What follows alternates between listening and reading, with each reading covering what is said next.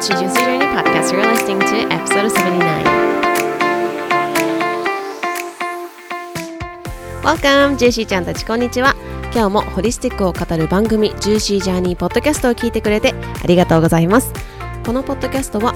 健やかで幸せな人生の旅を導くホリスティックヘルスコーチ現役同時通訳者である私マリエがアメリカ発祥東洋医学などに基づくホリスティックヘルスをベースに心地よく生きるための考え方やあり方そしてライフスタイルをひたすら語る番組です。時にはゲストをお迎えしてさまざまな分野を一緒に学ぶ対談エピソードもご用意しています。いつも耳を貸してくれているジューシーちゃんたちの心地よい日々のヒントになりますように。私たちの合言葉は心と体の栄養補給。では今日もお楽しみください。Without further ado, let's dive into it.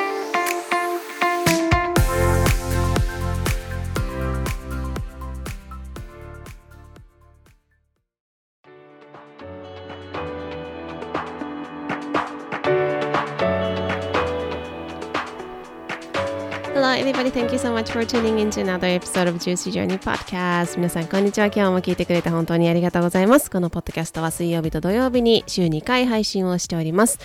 えー、ということなんですけれども、先週はですね、私がアメリカにあの弾丸で行っておりましたので、水曜日、土曜日、どちらもお休みをいただきまして、また今日からですね、えー、今週から週2回更新をしていきたいなというふうに思いますので、ぜひぜひチューニン、チューニンしていただけると嬉しいです。ということで、えー、12月に差し掛かっていますけれども、皆さんいかがお過ごしでしょうか。あの、なかなかこう、気温がね、あの、暖かい日があったりとか、ちょっと寒いな、みたいな日があったりとか、こう結構こう冬に向かっていて、こうアップダウンが激しいっていう時も、あのというような季節だとは思うんですけれども、ぜひぜひ皆さん、あの、体の中から温めていただいて、あのね、あの、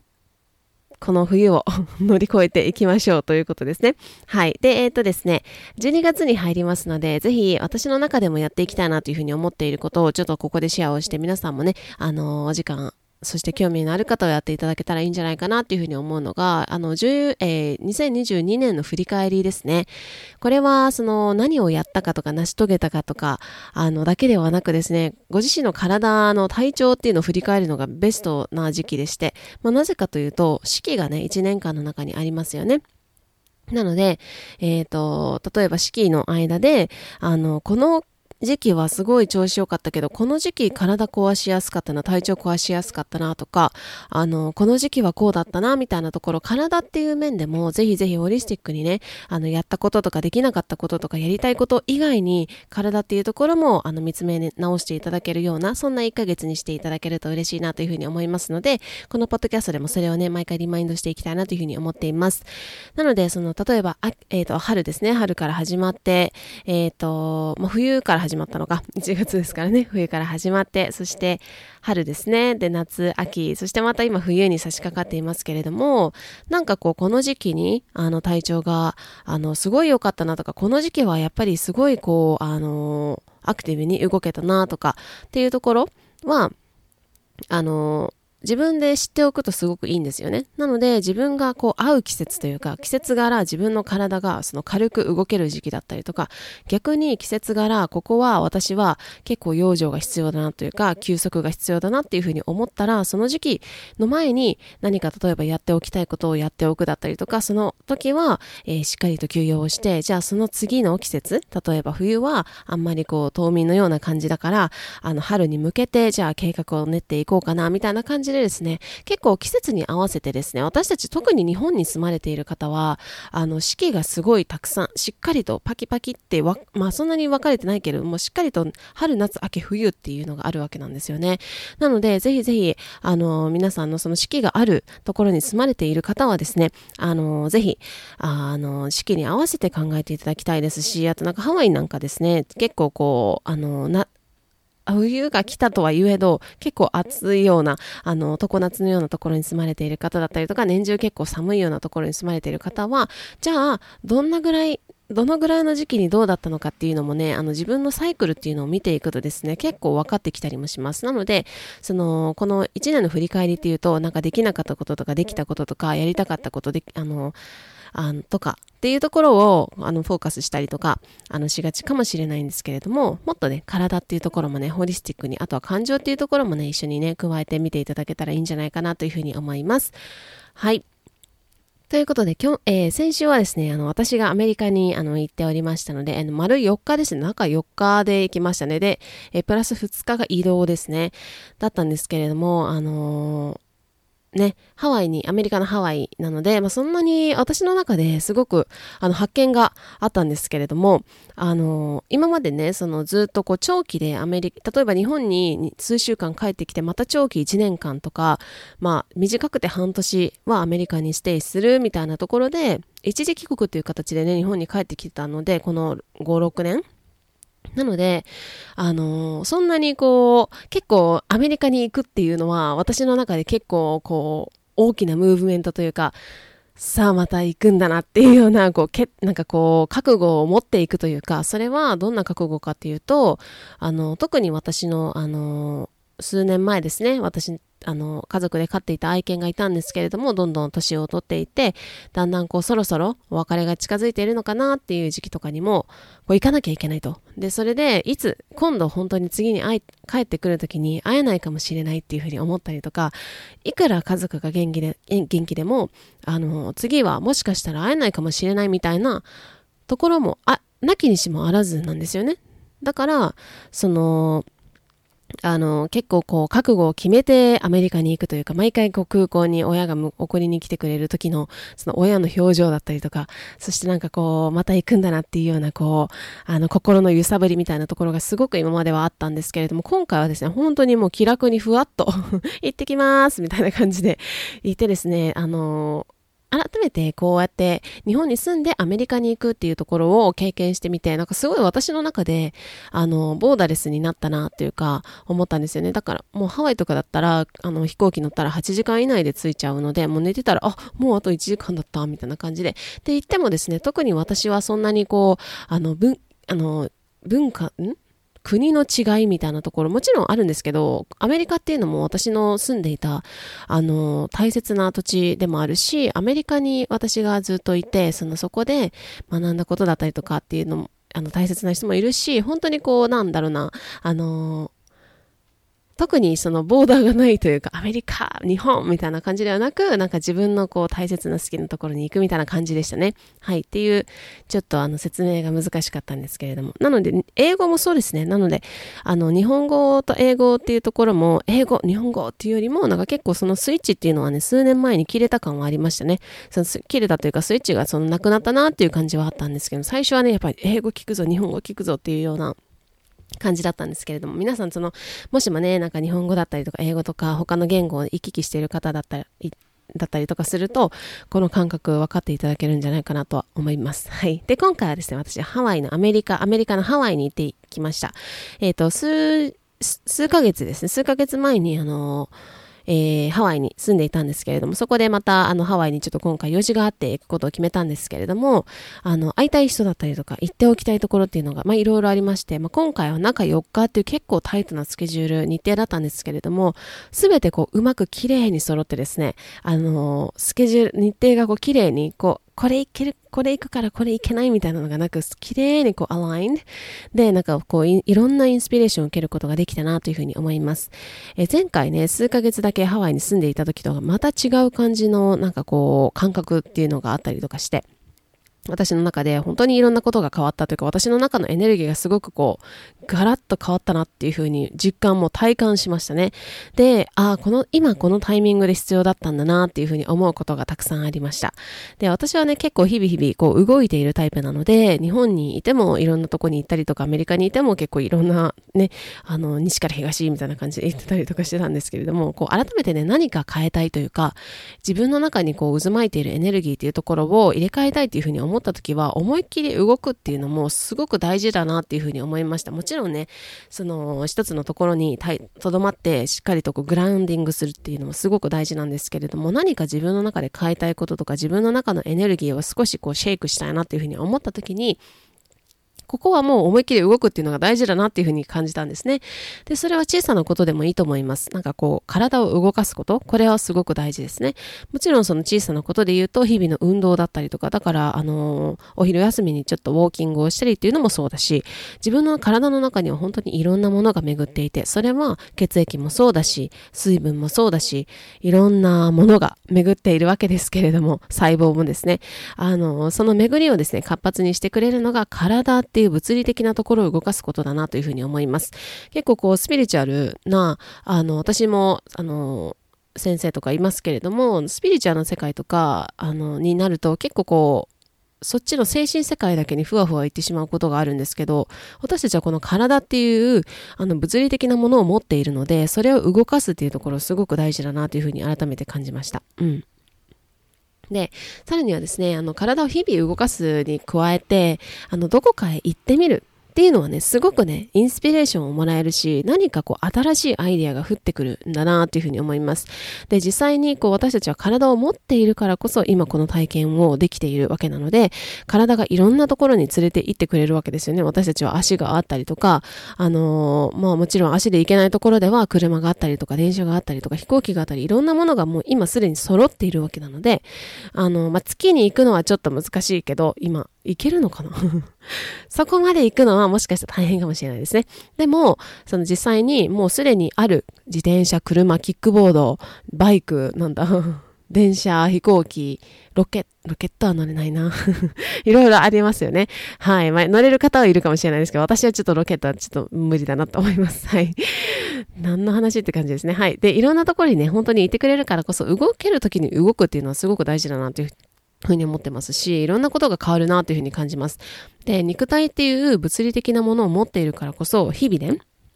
嬉しいとか、楽しいとか、幸せとか、もっとこうしたいとか、悔しいとか、悲しいってなんでなのっていうような感情をね、いろんな感情ありますけれども、体っていう肉体っていうものを持っているからこそ全ての感情っていうのを得ているんですね。で、もっと言うと体なしでその感情っていうのは今この自分として感じることはできないんじゃないかなというふうに私は思います。えー、皆さん今日今聞いていただいているのは朝かもしれないし夜かもしれないしお昼間かもしれないんですけれども今日なんかあの一つ感情を選んでみてください。なんか嬉しいって思ったことありましたか？それともなんかこうなんか感覚とか感情っていうのがあったと思うんですけれども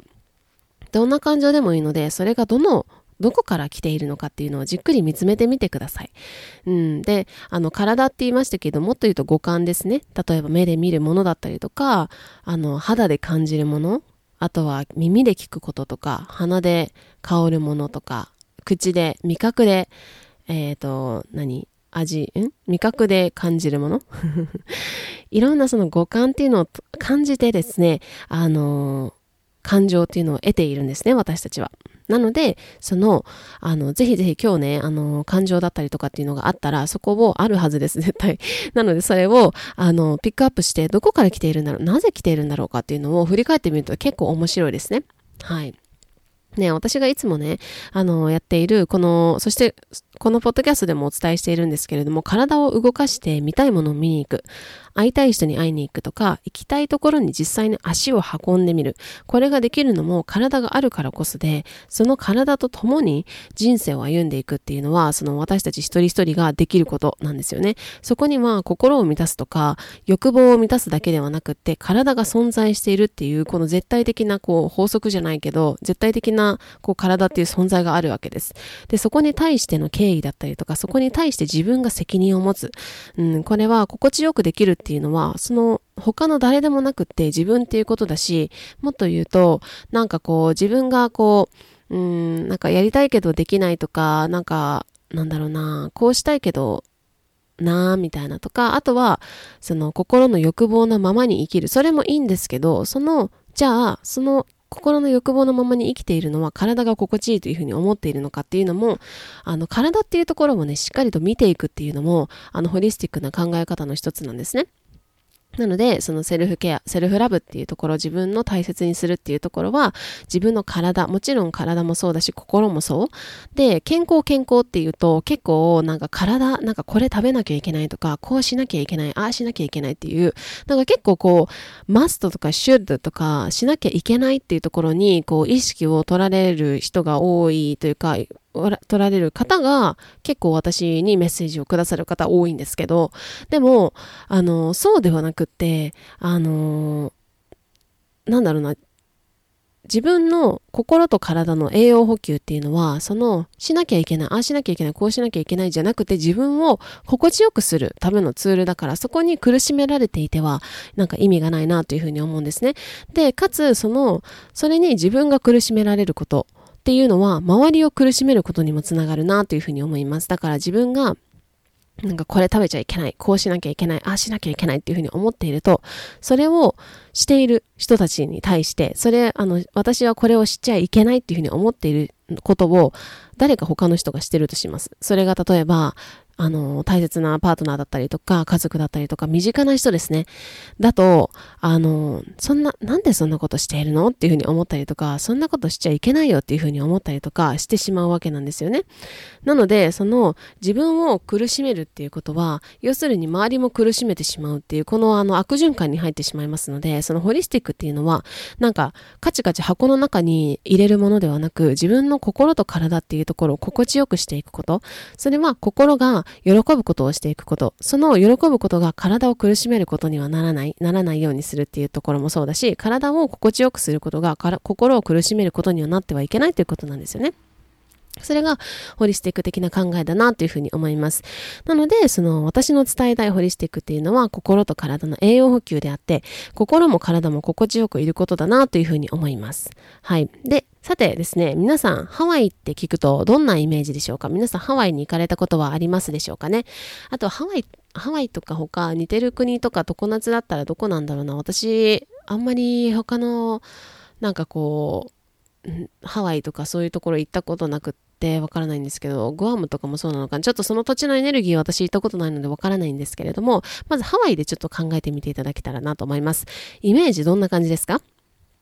日本の方はですね、結構ハワイ好きな方が多いんじゃないかなっていうふうに思うんですけど、あの、私は子供の頃にですね、何度か連れてってもらっていたものの、あのー、あまり覚えてない。あの、一部一部覚えてるんですけど、面白いことに。でも、あまり覚えてなくて、で、大きくなってからはですね、あまり行っていなかったんですね。で、ですが、あの、こう、アメリカ本土に、あのー、まあ、約5年間住んでいて、その後に引っ越しをするってなって、ハワイはですね、あの、海とか、常夏で、なんかこう、何パームツリー、なんか、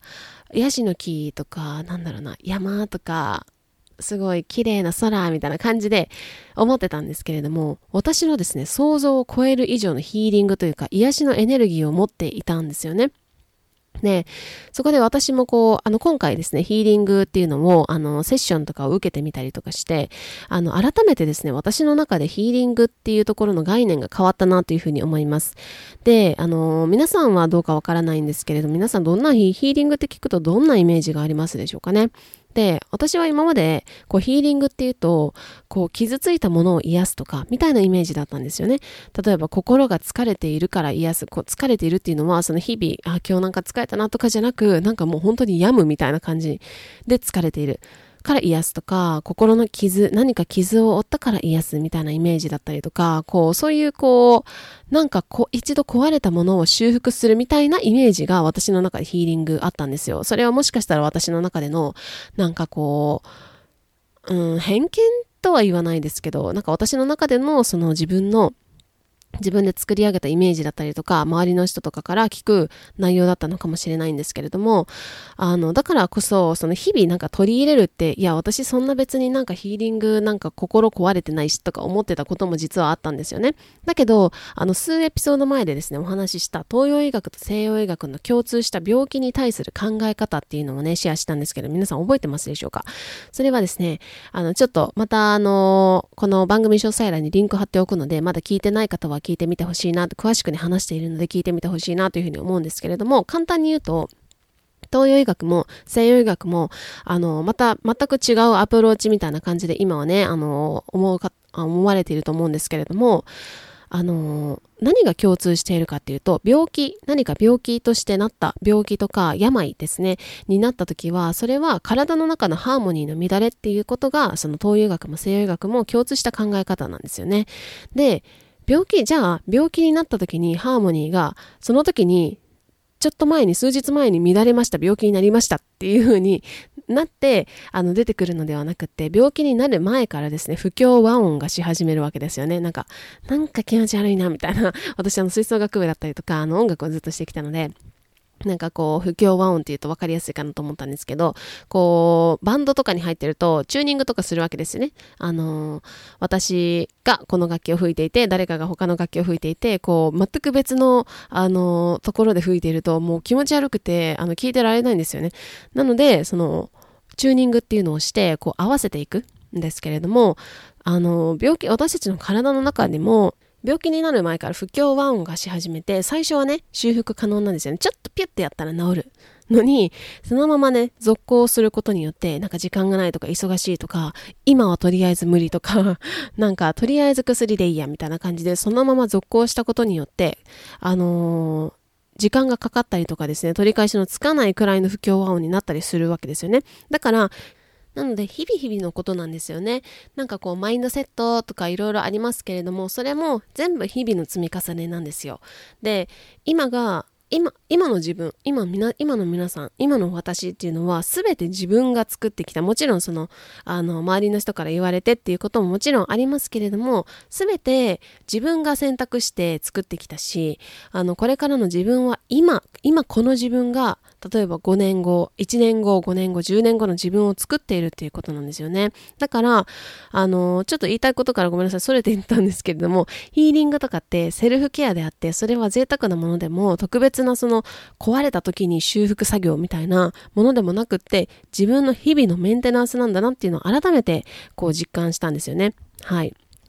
で、なんか、こう、ヒーリングとか聞くと、なんか、あの、スピリチュアルっぽいなとか、あとはなんかこう、すごい壊れた時に修復する作業みたいな感じに、あの、思う方も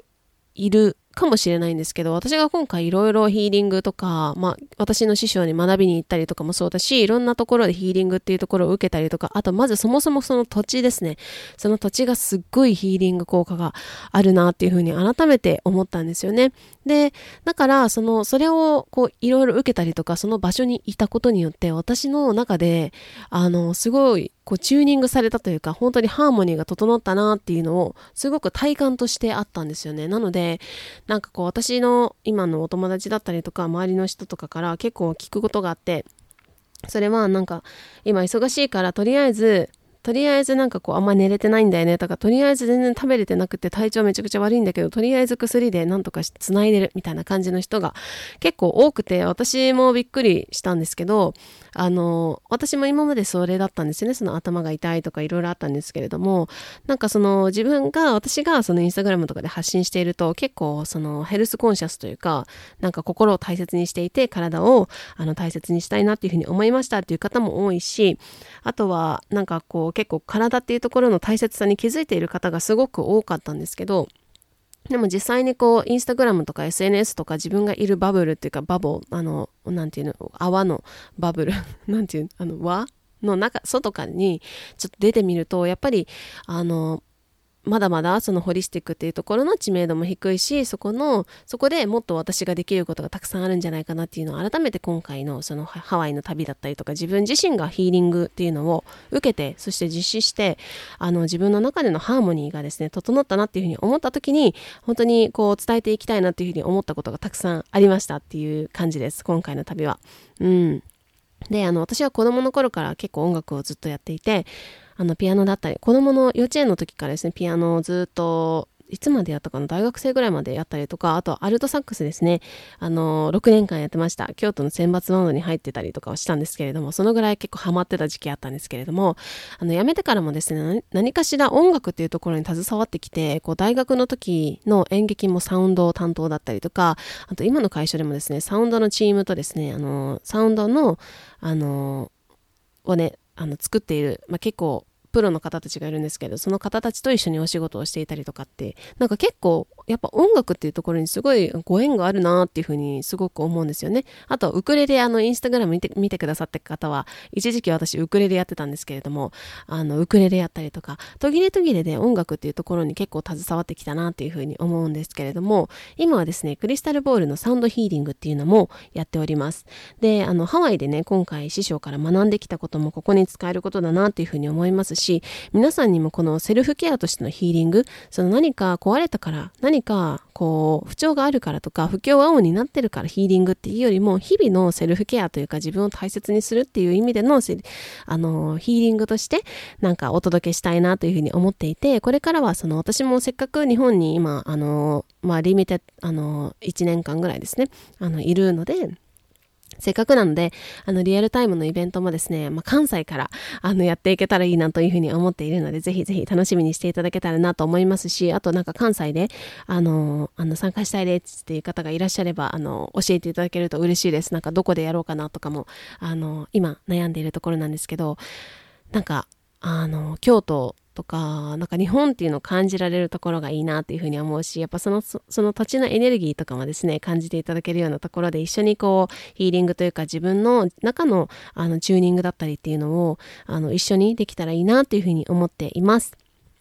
ということで、今回はですね、あの、ハワイに行って私が、あの、感じたことだったりとか、ヒーリングって、実は、あの、全然、あの、こうだったみたいなところをお話しさせていただきました。という感じで今日はですね、あの私の本当に頭の中であの伝えたいことをこう伝えてきたという感じなので、なかなかあのもしかしたら伝わりあのにくかったかもしれないんですけれども、えっ、ー、と最後まで聞いていただいて本当にありがとうございます。えー、私はですね、あのアメリカの本場であの学んできたホリスティックヘルスっていうのがあるんですけれども、あのこれは日本人のですね、文化とか、あと体質に合うものっていうところを今研究してますし、それをどんどん発信していけたらなと思うし、あとまだまだ日本ではホリスティックヘルスとかっていうところとか自分を大切にするっていうところって、こう自分を大切にする心だけではなく体っていうところ、肉体っていうところも大切にするっていうところは、あの、の考えのホリスティックっていうのはまだまだこう知名度があの低いなというふうに思いますので、あの、私も、えっ、ー、と、これからですね、あの、インスタグラムだったりとか、ポッドキャストとかいろんなところで、あの、発信をして、あの、少しでも皆さんの心地いい心と体っていうところと、あとは自分の楽しい、こう、人生とかですね、健やかで豊かな人生というところのツールに使っていただけるように、あの、頑張っていきたいなというふうに思っていますので、皆さんぜひぜひこれからも、えっ、ー、と、インスタグラム、そしてポッドキャスト聞いていただけるととっても嬉しいです。ということで、今日はもう最後まで聞いてくれて本当にありがとうございました。I will see you next time. Bye! Thank you so much for listening to the end. 最後まで聞いてくださり本当にありがとうございます。日々の心と体の栄養補給のヒントになればとっても嬉しいです。ぜひお友達とシェアしていただいたり、星マークポチ、番組のレビューを残していただけるととっても嬉しいです。I hope you really enjoyed the episode. Alright, thank you so much again for listening. I hope you're having a juicy day. I'll see you next time. Bye.